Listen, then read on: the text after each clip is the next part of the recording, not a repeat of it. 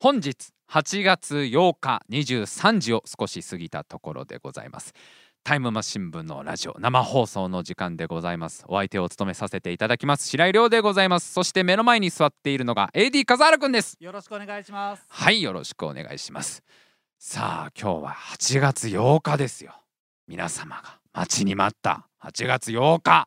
もうねこの日が来ることをみんな待ち望んでいた8月8日だけどまあもう何の日かもういいよね。もうあの説明はいらないやつだよね。これもう大丈夫？進めちゃうけども。あれなんか笠原くんがさっぱりみたいな顔を。笠原くんあ分かってない分かってないの？もしかして。ちょっとそれはまずいな。これちょっと一緒に今までラジオもう10年以上やってきたけど。今日で解散だなこれな。8月8日がこれもうピンとこないようじゃ。俺とラジオやれないよあなた。世界猫の日でしょ今日は。世界猫の日。もう朝からあれじゃない。もうツイッターとか開くともう猫のイラストとか写真で溢れ返ってるじゃない。あれは俺がそういう猫アカウントをいっぱいフォローしてるからってことじゃないよね。俺がもう尋常じゃない数の猫猫アカウントをフォローしてるからタイムラインが半分ぐらいだいたいいつも猫の写真で埋まってるんだけど。違うよ。今日は世界猫の日。もう世界中で猫を大事にしようっていう日なわけですよ。2002年に制定された日らしいよ。まだあの歴史は浅いんだけど、えー、カナダに本部がある IFAW っていうところが決めたんだって。国際動物福祉基金っていうまあなんかその動物を大事にしようっていうその団体が8月8日は世界猫の日ですと決めたわけですよ。もう本当にねこの世界猫の日にタイムマシン部をこうやらせてもらうこのこの栄誉このなんというかもう、まあ、責任ある放送ですよ今日は。いやもうあのねこのラジオこう長年聞いてくれてる人は知ってると思うけどまあ俺は猫大好きだから。もう猫を愛してやまない人間ですから。そんなこのねこの俺がこの自分のラジオを世界猫の日に生放送やらせてもらうというなんとこう光栄なことか。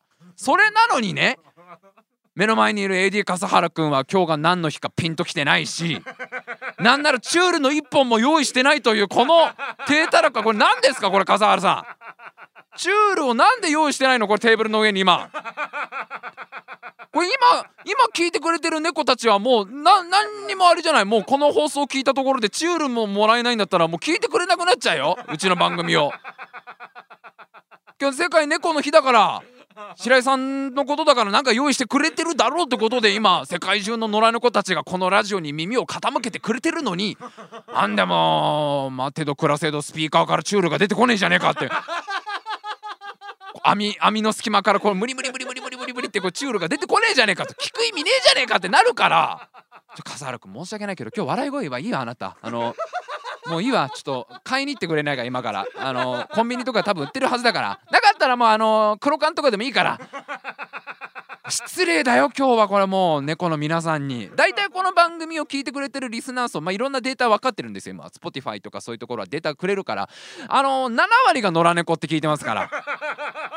この番組のリスナー層は7割が野良猫で3割が飼い猫だっていうデータが出てますから。まあちょっと本当にもう頼みますよ。本当すいませんね。本当にこのねせっかく世界猫の日にうちの番組を聞いてくれてる猫の皆さん今日もぜひあの高いところから聞いて。いただいてキャットタワーの一番上から聞いていただいて大丈夫なのであのもうほんと見下ろすようにこのラジオねあののんびり聞いてもらえたらなと。そう8月8日は世界猫の日なんです。だから猫の日っていうのは他にもいろんな日がある。いろんなたくさんあるの実は猫の日って。まず日本が決めた猫の日ってのはこれは2月22日なん1987年に制定されたんだけど日本は2月22日が猫の日。で日本にあるように実は世界各国に猫の日ってのがあるんだって。これ俺も知らなかったんだけどね。あの放送前にちょっと調べたらいっぱいあんの。やっぱね人類はみんな猫が好きだね。もういろんな国が独自に猫の日を制定していて、まあ、今ちょっとざっと紹介しますね、えー、まず2月17日これがイタリアとトルコの猫の日。で3月1日ロシアの猫の日。4月4日台湾の猫の日。6月4日アメリカの猫をハグする日。8月17日アメリカの黒猫の日。10月16日アメリカの野良猫の日。10月27日イギリスの黒猫の日。10月29日アメリカの猫の日。11月17日イタリアの黒猫の日。アメリカ人猫大好きなのもう。アメリカ人アメリカ人の猫愛がもうすごいんでもう年に4日も設けてんだって猫の日。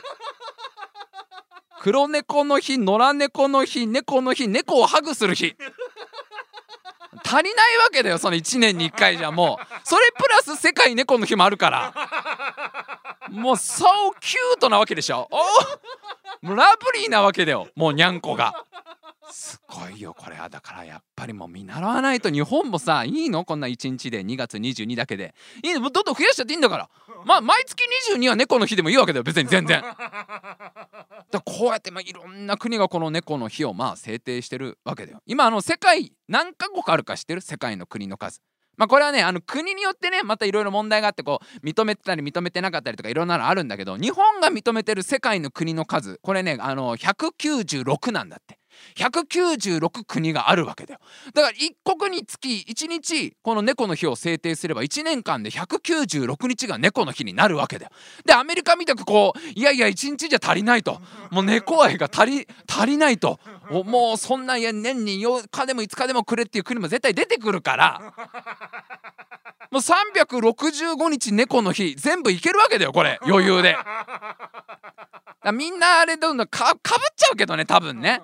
なんかこう12月4日はベトナムの猫の日でアルゼンチンの黒猫の日でノルウェーの白猫の日で ニュージーランドの猫大好きの日でみたいなこう いろんなのが重なってきちゃって。ガーナのノルウェージャンフォレストキャットの日みたいな分かりづらい。分かるどっちだ？どっちなんだ？モンゴルのロシアンブルーの日みたいな。もうみんなやっぱほらそのねやっぱりこう種類でこうやっぱ愛する日があるから。メキシコのアメリカンショートヘアの日12月4日みたいな。それぐらいこういいんでみんな猫大好きなんだから猫愛を全部出してって。もう本当にさ笠原くんだけだからね今日が。あなた8月8日が世界猫の日って分かってなかったのは。でもまあちょっと思うんだけど。本当にいいのかなっていうのがあるんだよ本当にこんなことをしていいのかな？こんなことをしちゃっていいのかなっていうちょっとその葛藤というか疑問はあるのよ。その人間の分際で猫の日を作るなんていう猫様の日を人間側が作るなんていうこんなことがこんなことが許されるのかな？だって宇宙で一番尊い生き物は猫なわけだよ。もう宇宙この宇宙で一番可愛くて神から愛されていて尊い生き物は何ですかって言われたらこれ猫ですよ。それを何こう人間がこう上から今日は猫の日逆でしょ。逆。いや8月8日はまあ人間の日でいいよって猫が言うならわかるよ。まあ1年に1回ぐらいちょっとね愛想振りまいてやってもいいかなみたいな。まあお前お前のその手から餌食ったるわの日でもいいわけだよ。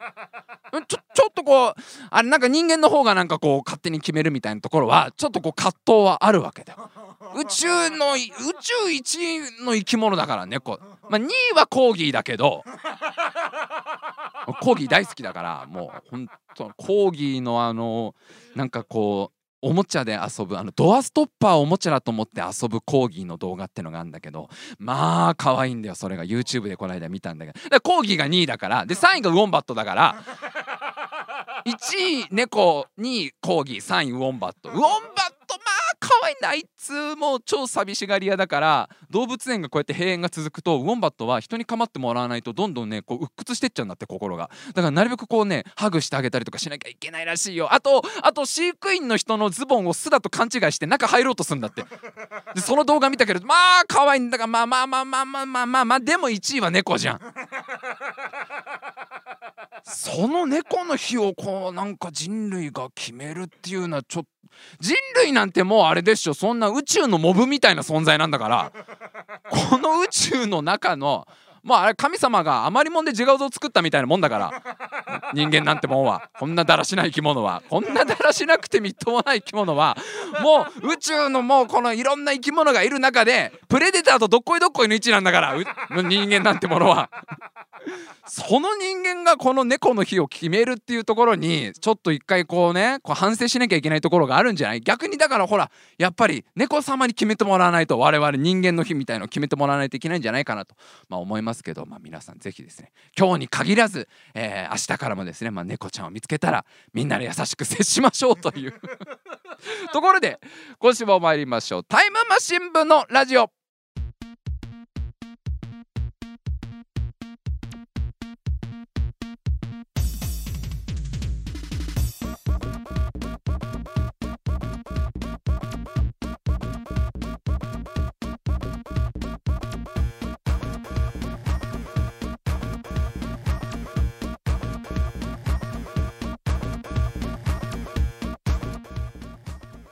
今週も始まりました。タイムマシン部のラジオ。お相手を務めさせていただきます。白井亮でございます。そして目の前に座ってるのが AD 笠原くんです。よろしくお願いします。はいよろしくお願いいたします。いやもう本当に別に毎日でいいよね。猫の日。別に一日の必要全然なくない？もう毎週月水木金日は猫の日でいいよね。全然いいよ。で土曜日はウォンバットの日にしよう。だから。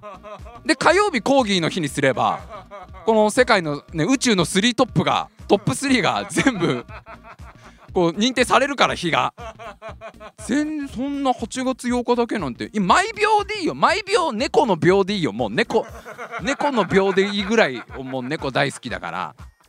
いやでもさちょっと思うのよ。その猫こんだけ好きじゃん。もう何年言い続けてんだよ俺ってぐらいさ。猫かわいい猫が宇宙で一番尊い生き物だ。猫はあの神様が特注で作った存在だから。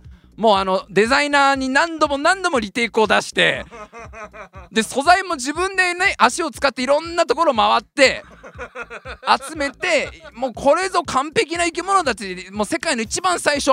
あの7日間あるうちの1日目の午前中に作った生き物だから猫ってのは 神様が。人間なんてのはあの7日目のもう最後7日目の22時過ぎぐらいにちょっと材料余ったからあれかな自画像でも作っかなって作ったのが人間だから。こんだけ猫猫猫言い続けてるけどさいつか飼うのかなっていうね問題。まあ言われるわけよ。白井さんそんだけあんた猫好きなら猫飼わないんですか？って言われるんだけどさついこの間テレビでマツコ・デラックスさんがやっぱりあの方も猫が大好きでで家帰ったらその猫動画を見るんだと。で YouTube にチェックしてる猫動画がいっぱいある。まあ俺と同じだよね。もうお気に入りのチャンネルみたいのがいっぱいあってそれを見てるんだけど自分はまだ飼う決心がなかなかつかないって話をされてて。でその理由がなかなか俺もちょっと分かるなと思ったのが猫を飼っちゃうともうそこで満たされちゃってその普段の毒舌とかそういうエネルギーがもう出てこなくなるんじゃないか。猫で浄化されちゃって自分が。なんかこうまあマツコさんは割と毒舌なとこあるでしょ？そういう部分がなくなるんじゃないかって不安があるって。俺めっちゃわかるんだよねそれ。猫なんか飼っちゃったらさ間違いなく毎週猫の話しかしなくなるわけじゃん。今ね今こうタイムマシン部一応毎週ああいうネタこういうネタねこんなゲームやったこんなニュースがあったみたいのいろいろ集めてきてるけど全部飼い猫の話になんだよ。まあそれはそれでいいか。でもそれはあ違うの。それはそれでよくない。可愛いしか言わないし。あとねもう体験申し訳ないけど笠原君クビだなそうなったらな。だって笠原君を目の前に置くんだったら目の前にその飼い猫飼い猫を触らせるもんやっぱり。であちゃんとお座りしなきゃダメだよみたいなことを俺ずっと言いたいもん。どっちがやっぱりこっちのテンション上がるかっつったら笠原君申し訳ない。君とはもう15年以上の中だけどやっぱり猫ちゃんの方がこう俺も楽しいしみんなも時々聞こえる鳴き声とか最高でしょ。俺の喋ってる途中に聞こえる。なんかもう喉を鳴らす音みたいな。申し訳ない。笠原君ちょっとね笠原君が喉鳴らしちゃうと単価なんだのかなみたいな感じになっちゃうから。その35を過ぎたおっさんが喉鳴らしちゃうと単価な？単壺用意しようかみたいになっちゃうのでジャンルが違うんだよ喉鳴らすことの。申し訳ないけどちょっとこれ笠原くんねこれ解雇っていうことになっちゃう可能性があるのでまあまだねそうなんだよ。勝たら俺マジでラジオやんなくなる可能性あるからな。その問題があるのでちょっと猫はね、まあ、まだ飼う決心ができてないっていうところでね。まあ今日今日もだからここで止めれるからまだ猫の話も。これで勝っちゃったらもうずっとまあうちの子チュール好きでみんなそうだから。っ てある意味ねある意味あるあるネタがちゃんとしたあるあるネタになるけどそうはねちょっとままだちょっとそれ早いんじゃないかなっていうところで、まあ、まだ猫を飼う日は来ないんじゃないかなっていうところでね。いやあのー、この間見たニュースでねすごいニュースをまた見つけまして最強の金属が開発されたと。最強の金属、えー、イギリスにあるダラム大学とドイツにあるフランホーファー研究機構っていう研究所の、まあ、合同研究チームが最強のその金属っていうものを生み出しましたと。フランホーファー研究機構ってめっちゃ言いづらいよね。フランホーファー研究機構ってなんかこう掴む場所がないよね。フランホーフランホーファーいやまあドイツ語だから実際の多分あの発音は違うと思うんだよ。もうちょっと力強さあると思うけどこれカタカナにしちゃうとフランホーファー研究機構ってなんかこう霧の中にある感じがどうしてもなんかこう床が綿菓子でできてそうななんか点々が一個もないどこにもないからダラム大学とフランホーファー研究機構って言われるとフランホーファーのななんかこのふわふわ感がすごいんですけどまあそこの合同研究チームが最強の金属を生み出したと。どう最強かというと絶対に切れない金属っていうものを開発したと。どんな工具を使っても切断することもできないし穴を開ける貫通させることができない最強の金属ってのができました。その名もプロテウス。これはなんかギリシャ神話の神様から取ったらしいんだけどプロテウスという金属を生み出すことに成功しました。どんな金属かっていうとこれは別に単一の物質じゃないわけ。単一の物質じゃなくてある2つの素材を組み合わせて作られた人工の金属なんだと。でどんな素材かっていうとまず1個は発泡アルミニウム。発泡アルミニウムだってさ、まあ、発泡スチロールの多分そのスチロールがアルミニウムなんだろう。なんだろうなというね。あのあの部分がアルミニウムになってる。いやわかんねえよ。もう買ったことないもん発泡アルミニウムなんて。ご家庭で使わない素材だもんそんなん。東急ハンズとか行けばあんのかもしんないけどワクワクさんが使ってるとこ一回も見たことないよ俺。今日は今日はこの発泡アルミニウムを使うよゴロリっつって。うんどこにでもあるやつだねみたいな。どこの家庭にもあるやつだねみたいな。この発泡アルミニウムでねフランホーファー研究所を作るよみたいな。ふわふわしてるんだねみたいな。見たことないから。見たことないから。発泡アル発泡アルミニウムっていう素材とでもう一個はセラミックの球体を組み合わせてる。セラミックの球体はどこにでも転がってっからな。セラミックでできているボールはもうあのどんなところもうまあ子供の頃よく拾いましたもんねセラミックの球体。BB 弾かセラミックボールでしたから。セラミックボールがもうあれでしょだ爆笑オンエアバトルのあのコロコロ転がってるボールあれセラミックの球体じゃない。あ違ったあ違ったっけ？あれセラミックの球体じゃないんだっけ？違うか。ドッジボールの公式大会で使われるボールはセラミックの球体じゃないんだっけ？違うんだっけ？今今違うんだっけ？あらあれ顔面セーフにならないからみたいな。顔面当たるとそのままアウトになっちゃうからっていう理由でセラミックの球体やめたんだっけ？いやまあその発泡アルミニウムとセラミックの球体っていう2つの素材を組み合わせて作られた金属らしいのね。でまあとにかくこのプロテウスってやつは切ることができない。でなんで切ることができないかっていうとこれがね、まあ、なかなかそのなんていうか斬新な発想でそんなに硬くないんだって。金属としては別に。防御力が硬い。ね。こう物質としてダイヤモンドのように硬いとかそういうことじゃないんだと。これは切断してくる工具。例えばまあイメージしやすいところで言うとまあじゃあ電動のこぎりみたいのをイメージしよう。電動のこぎりみたいのでこのプロテウスを切ろうとするとその切ってくる工具の力をそのまま工具に返して工具を逆に壊すっていう金属なんだと。よく意味わかんないじゃんどういう原理だよと思うじゃん。切ってくるそのドリルとかこう丸のこみたいなやつのその力をそのまんま相手に返すことによって工具を壊しちゃうんだと。でなんでそういうことが可能かというとまずこの発泡アルミニウムねあのワクワクさんが毎週使う素材の。なんか中が空洞がいっぱいある銀色のあれあの 銀色のあのやつ。あの毎回俺らがね作った遊ぼう見た時これなんだろうって思ってたやつ。発泡アルミニウムだよってワクワクさんが言ってた。お母さんに聞けば大体出てくるから。台所でよく使うやつだから大丈夫だから。一回一回お母さんに聞いてごらん出てくるからこれがないと今日作れないからねって。発泡アルミニウムにまず秘密があるんだと。発泡アルミニウムがまあ要はそのその中にねセラミックのボールが入ってるって状態だから、まあ、外側は発泡アルミニウムなわけだ。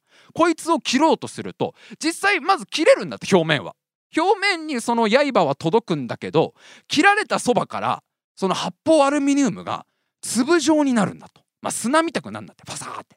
でその粒状になった発泡アルミニウムがそのまま研磨剤の役割を果たす。サンドペーパーみたくなる。ザラザラになると。でそうするとそのノコギリの刃をどんどん摩耗させていくという。もうあえて切らすことによって相手の刃をこうどんどんどんどんこう弱らせていくと。切ろうとすればするほど切れ味が悪くなっていくそういう仕組みになってんだでもう一個ねセラミックボール。あのみんな大好き。セラミックの球体。小さい頃よく集めた。あのねコロコロ。あのチッパチャップスの新しい味がセラミックじゃあ違ったっけ？違ったっけ？セラミック味出てないっけ？まだ。出てないんだっけ？あのー、まあみんな大好き。セラミックボールですよ。セラミックの球体は何の役割を果たすかっていうとそのアルミニウムの中に入ってる状態なんだけどその電動のこぎりがその球体まで届く届くとその球体が振動を始めるんだと。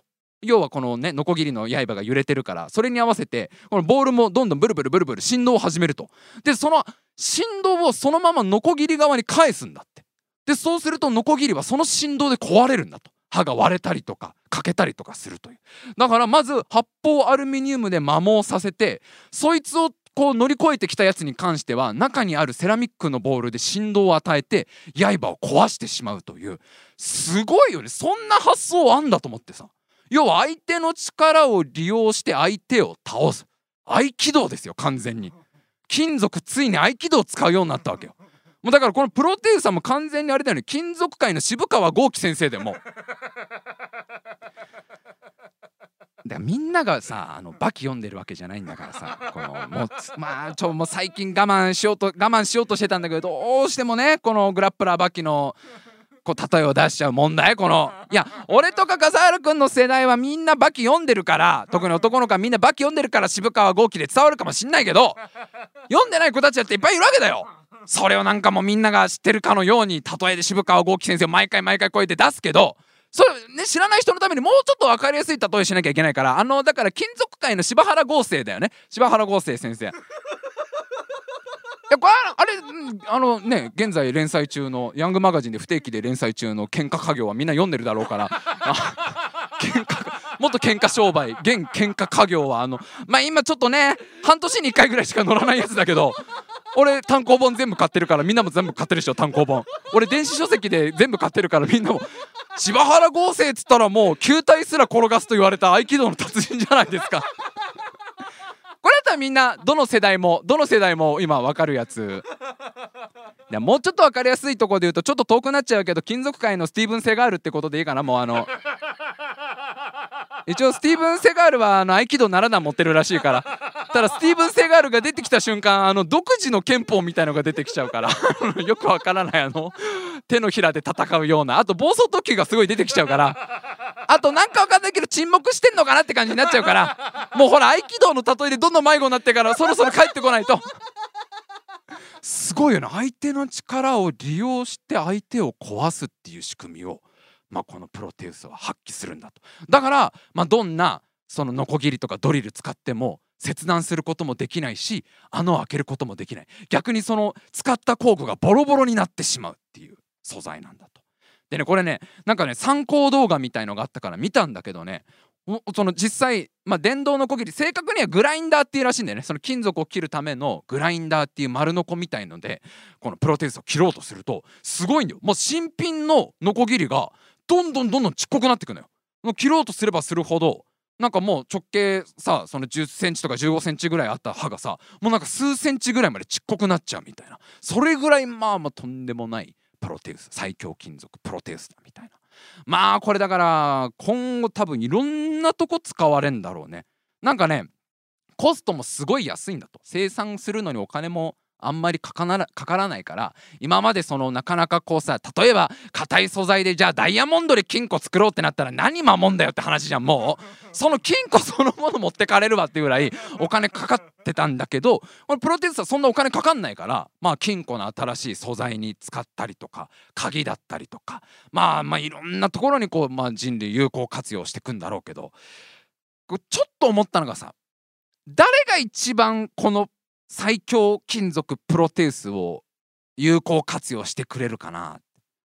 どういう人がこの金属を使えば人類みんながこの恩恵を預かれるというか。いやわかんないよ。確かにその金庫とかね。金庫とかに使うのはわかんだけどあんま俺らにあんま馴染みないじゃない。金庫に使われたとこで。でも自転車の鍵ってこともないでしょ。こんこんなかなかいくら安いとはいえ自転車の鍵に使うことはないだろうから。なんかこうもうちょっとこう人類みんながこのすごいとんでもない金属の恩恵預かることできないかな。誰に渡せばいいんだろうなって考えた時にちょっと思いついた人がいて。矛盾って言葉あるじゃん。矛盾っていう言葉。ね。あのまあみんな使ったことあると思いますけど矛盾という言葉。あのー、矛盾っていう言葉さ元になった物語あるの知ってる？まあこれも学校でね習ったことあると思いますけど中国の故事で矛盾っていう故事があるんだけど物語そういう物語があるんだけど。まあこれあの書かれたのはすごくもう古い話で今からだいたい2200年ぐらい前中国戦国時代にいた官費という方。官費という方がそのご自身の書いた「官費史」という書物の中にこの「矛盾」という物語を書いてたんだけどあのー、まあ今ね大体2200年ぐらい前って言ったんだけど分かりやすく言うとキングダムの時代なんだなこれな。キングダムに官費出てきたから。キングダムのあの時代に生きた思想家官費という方がこの「矛盾」っていう物語を書いたんだけどキングダム知らない人もいるか。当たり前のように今言っちゃったけど。去年ぐらいにあのー、実写化されたでしょ？キングダム。だからなんかみんな読んでるつもりでいたけど別にみんながみんな読んでるわけじゃないもんね。すごい面白い漫画だけど。いやヤングジャンプで連載中のめちゃくちゃ面白い漫画なんだけどあのー、分かりやすく言うとあのー、最近小島瑠璃子さんとあのツーショット撮られた男性の方が書いてる漫画。あのついこの生放送直前のニュースで小島瑠璃子さんが交際を認めた。交際を認めた。お相手の方が普段書かれてる漫画。こっちの方が分かりやすいね。やっぱみんな芸能ニュースは芸能ニュース特にこじるりのニュースはチェックしてるだろうから。こじるりの彼氏の漫画。こじるりの彼氏がやんやんじゃんで漫画連載してんだって。その漫画。それがキングダム。これがね多分一番こう伝わりやすいんじゃないかな。あのキングダムにちょろっと出てくるカンピって人がいるんですよ。カンピというね、まあ、あの偉い偉いその思想家の方が出てくるんだけどそのカンピって方が書いたのがこの「矛盾」っていう物語まあまあまあでも学校でね勉強するからね。中学校の時多分みんなやってるから、まあ、知ってるっていう人多いと思うんだけどちょっとおさらいしとく。どういうお話だったかこの「矛盾」って話、えー、昔々ある場所に。その国という場所国がありました。その国。そってちなみにキングダムで出てくるんだけど そっち戻すとほら長いから。キングダムの話出すと長いから。昔々中国にその国という国がありましたと。でそこに盾と矛を売る商人がいたんだね。でその商人はその自分が売っているこの盾をみんなに見せては私の売るこの盾は最強の盾です。どんな鋭い矛でも突き通すことはできませんまあ要はこう実演販売みたいに見せるわけだみんなに。で自分が売ってるその今度は矛をみんなに見せてはこの私が売るこの矛は最強の矛です。どんなに硬い盾もこれは突き通すことができますってことを言うわけ。でこれみんなにこうセールを見せるわけだ。でそうするとその場にいた一人のお客さんがまあ、じゃあそのあのー、あんたのさその最強の矛でさそのあんたの最強の盾をついたらどうなんのそのどんなものも突き通すことができる矛でそのどんなものも突き通せない盾をついたらどうなるんだい？って突っ込まれちゃうわけ。そうすると商人は何も言えなかった。ぐぬぬぬぬぬぬぬ終わりっていう話ですよ。最後あのぐぬぬぬぬぬぬで終わるやつね。あのぬがいっぱい古字なのに漢文なのにひらがなのぬがいっぱい書いてあんなみたいな。ぬてんてんてんてんで終わっていく話ですよ。これがあのまあみんなも学校で勉強したことあると思いますけど矛盾というお話ですよ。そのあの物語から矛盾というものが生まれてもう我々人類が今までずっと苦しんでるこの矛盾ですよ。みんな抱えてるでしょ心の中にいろんな矛盾を。矛盾っていうものも相反する欲求を心の中に抱えて生きることになったわけだよ。ね？もっと本当は穏やかに毎日暮らしたいと思いながらこうやって毎週タイムマシン部をやっちゃうっていうこの矛盾。これは矛盾ですよね完全にねこうね。もう別にもう別に何もせずにぼんやり生きたいと思いながらも週4回も配信しちゃうというこの矛盾。完全にこれはもう矛盾でしかないわけですよ。ね？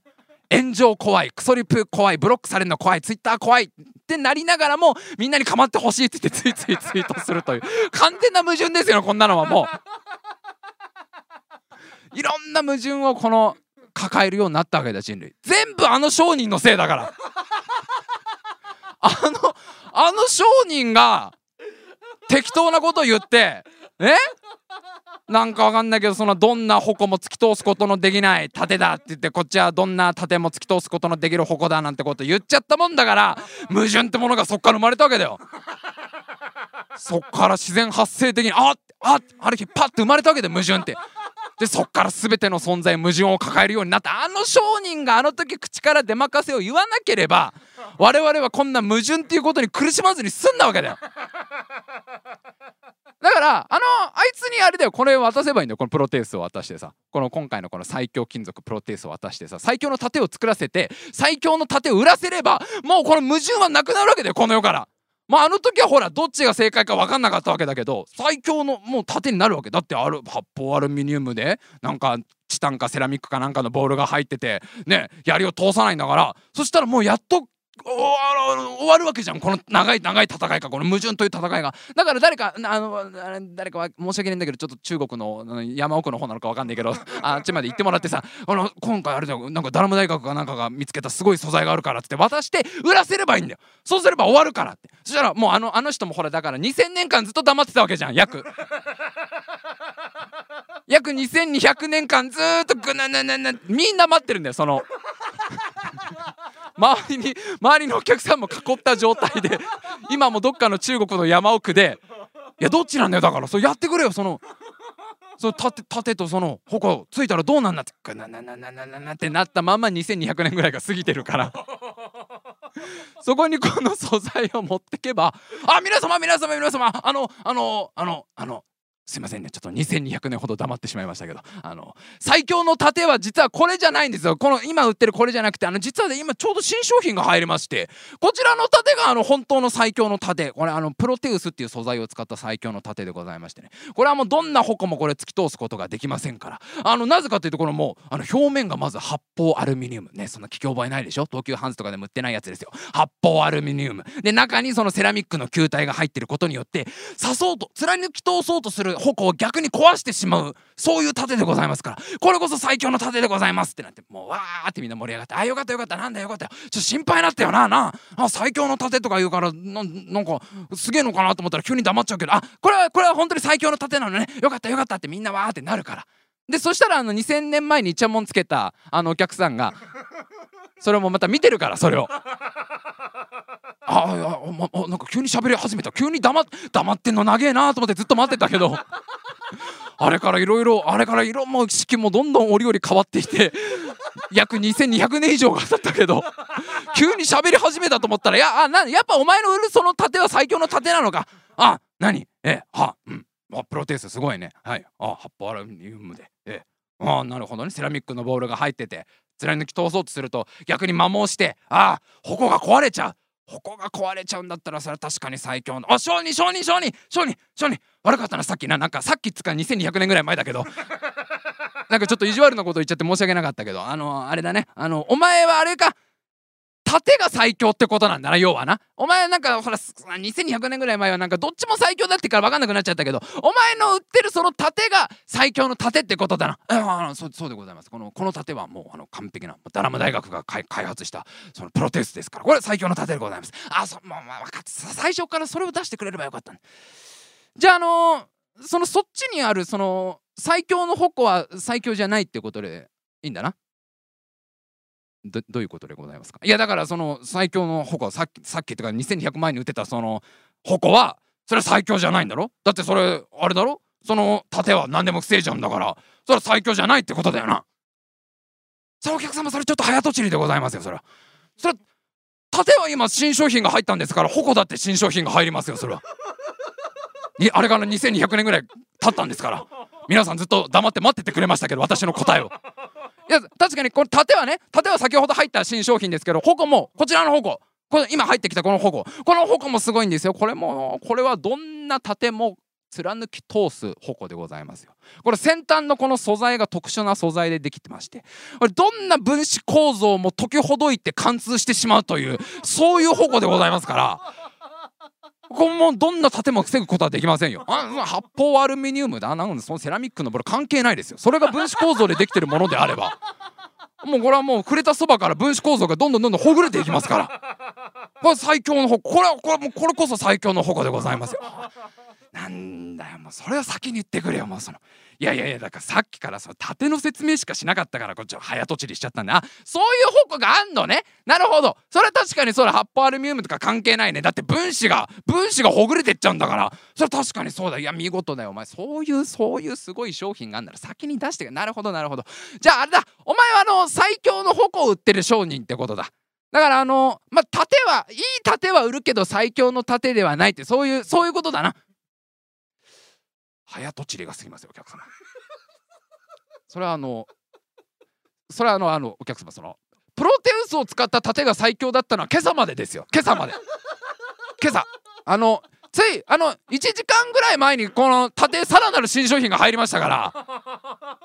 この盾はすごいんですよ。このこの今この出してるこの新しい盾。この真っ黒な盾。これあの空間をねじ曲げることができる盾ですからこれは。このあの黒い部分がこれあの全部ブラックホールでコーティングされてまして あの強すぎる重力を発生させることによって縦の表面の空間をねじ曲げることができるんですね。だそうなるともうあらゆる矛が届かないんですよねこの縦にはね。このこのこの切っ先が縦に触れようとそのなった瞬間に空間がぐにゃっと曲がりますからいやそんな分子構造を解きほどくってそれあくまで触れたらでしょ？触れたらでしょ？だからこの盾は違いますよ。その切っ先を触れることかなわぬ盾でございますから。これこそ最強の盾。うん分かった分かった。商人商人いやだから全部先に出してくれないか。全部先に出してくれればこっちも早とっちりしない。なるほど。確かにすごい盾だな。空間をねじ曲げることができる盾だ。これはもう確か完璧だわ。それはそうだ。もう分子だろうと何だろうと関係ないわな。だって触れることができないんだから。分かった分かった。じゃあもうあれだな。これで決めよ。うお前は最強の盾を売る男ってことだ。最強の盾を売る商人っていうことで合ってるな。お客様早とちりが過ぎますよ。それはまた。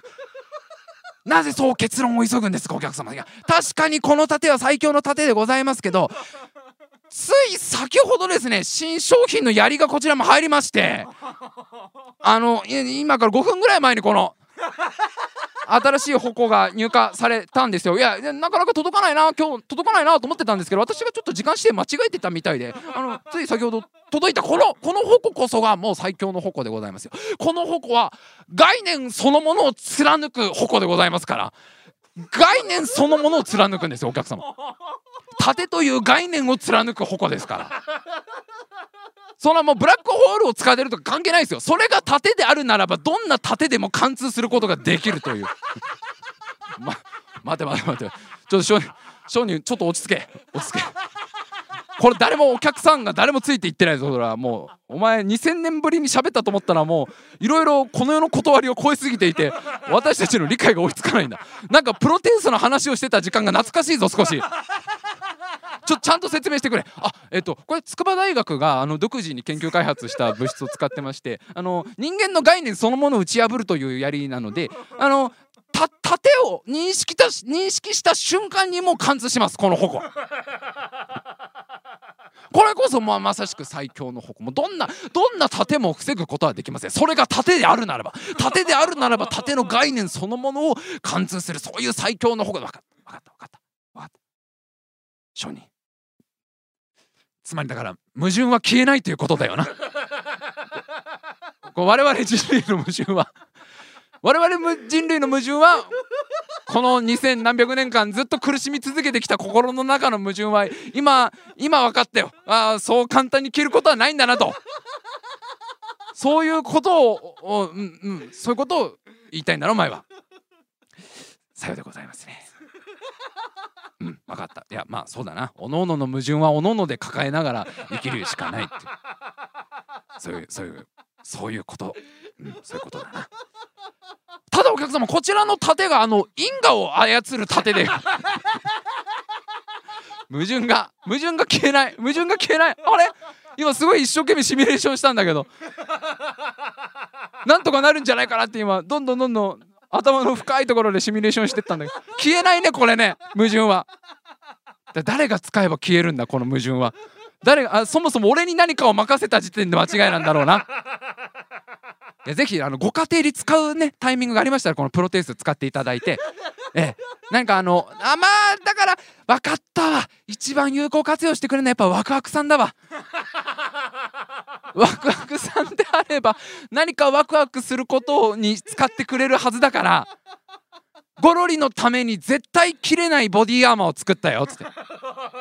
ゴロリ来てごらんっつって。わーいありがとうっつって本当に大丈夫なんだよねワクワクさん。本当に大丈夫なんだよねワクワクさん。本当に大丈夫なんだよねワクワクさん。うん。でまずこの分子構造を破壊するこのやりから。終わんねえじゃんループするやつだなこれ。というえあのニュースがございましたのでね、まあ、ぜひ見かけたら皆さん手に入れてみてはどうでしょうかというこの雑な終わり方と今週はこんな話をしてる場合じゃなくて大事なお知らせがあるのにもう放送時間がだいぶだよね今ね。だいぶだよね。だいぶだよね。えー、実はですねタイムマシン部この度急遽グッズを作りましてそうなんですよ急なんですけどタイムマシン部がなんとオリジナル T シャツを作りました。で今現在実は発売中販売中です、すずりという、えー、ショッピングサイトがあるんだけどそのすずりというサイトの中にタイムマシン部ショップというものが開設されてます。でそちらでこのタイムマシン部オリジナル T シャツ、えー、俺がデザインしましたオリジナル T シャツを買うことができます。2種類あります。1個は迷路 T シャツ。タイムマシン部迷路 T シャツ、えー、この表側にですね迷路が書かれていてどんな時でも迷えるという素晴らしい T シャツ。なんかあるじゃないやっぱり人生。迷いたいなって時。本当にこのまままっすぐ行っていいのかなってなった時にこの胸の迷路をやればあ迷える。まだ俺迷えるんだって。そういう気持ちになれる。あと多分子供に人気の ちっちゃい子にも人気が出るであろう、えー、迷路 T シャツ。でもう一種類は楽しいおにぎりランド T シャツ。なんとあの楽しいおにぎりランドがグッズになりましたよ。あの幻のテーマパーク楽しいおにぎりランド。どこにも存在しない楽しいおにぎりランドの、えー、グッズがですねこの度出来上がりまして楽しいおにぎりたちが楽しそうにしている様が描かれているちょっと狂気じみた T シャツですね。これが楽しいおにぎりランド T シャツ。この2種類です。でなんと8月11日火曜日23時59分まではこのすずりというサイトがセール中でして1000円引きで買うことができます。1枚1880円から購入可能です。ちょっとねカラーリングによって値段が変わるんだけど、えー、一番安い、えー、もので1880円から、えー、8月11日火曜日23時59分まで買うことができますのでぜひ皆さん一度ちょっとねあのサイト覗いてみていただいて。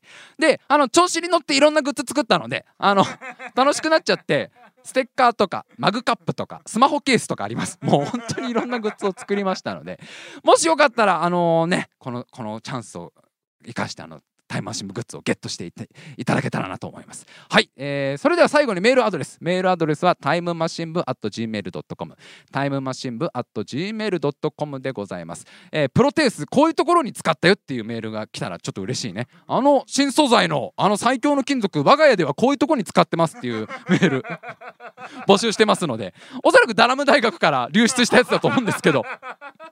もしなんか活用方法あれば、えー、ぜひぜひ送ってきていただけたらなと思います。皆様からのメールお待ちしております。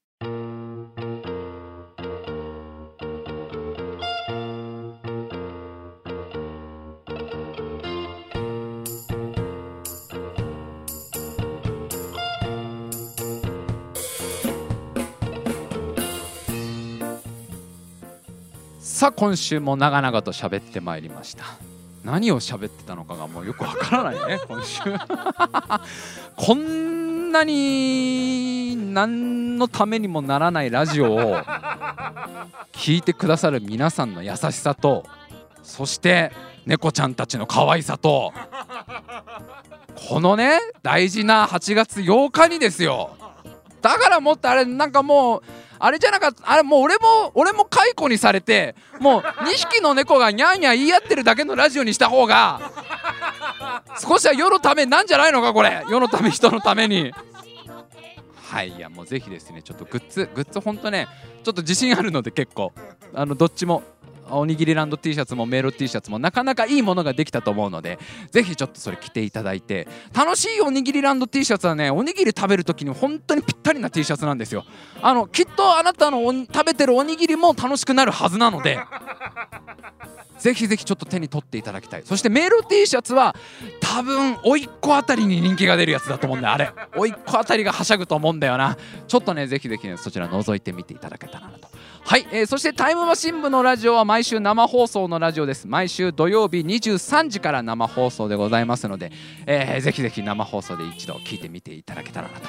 でまたタイムマシン部は他にもいろんな放送をやってます、えー、まず毎週水曜日22時からはタイムマシン部の大会議。大喜利番組タイムマシン部の大会議、えー、そして毎週日曜日20時からはタイムマシン部の迷路という配信をやってますので、えー、ぜひぜひ全部 YouTube チャンネルで見ることができますので一度遊びに来ていただけたらなと。はい。それでは今週も最後までお聴きくださいましてありがとうございました。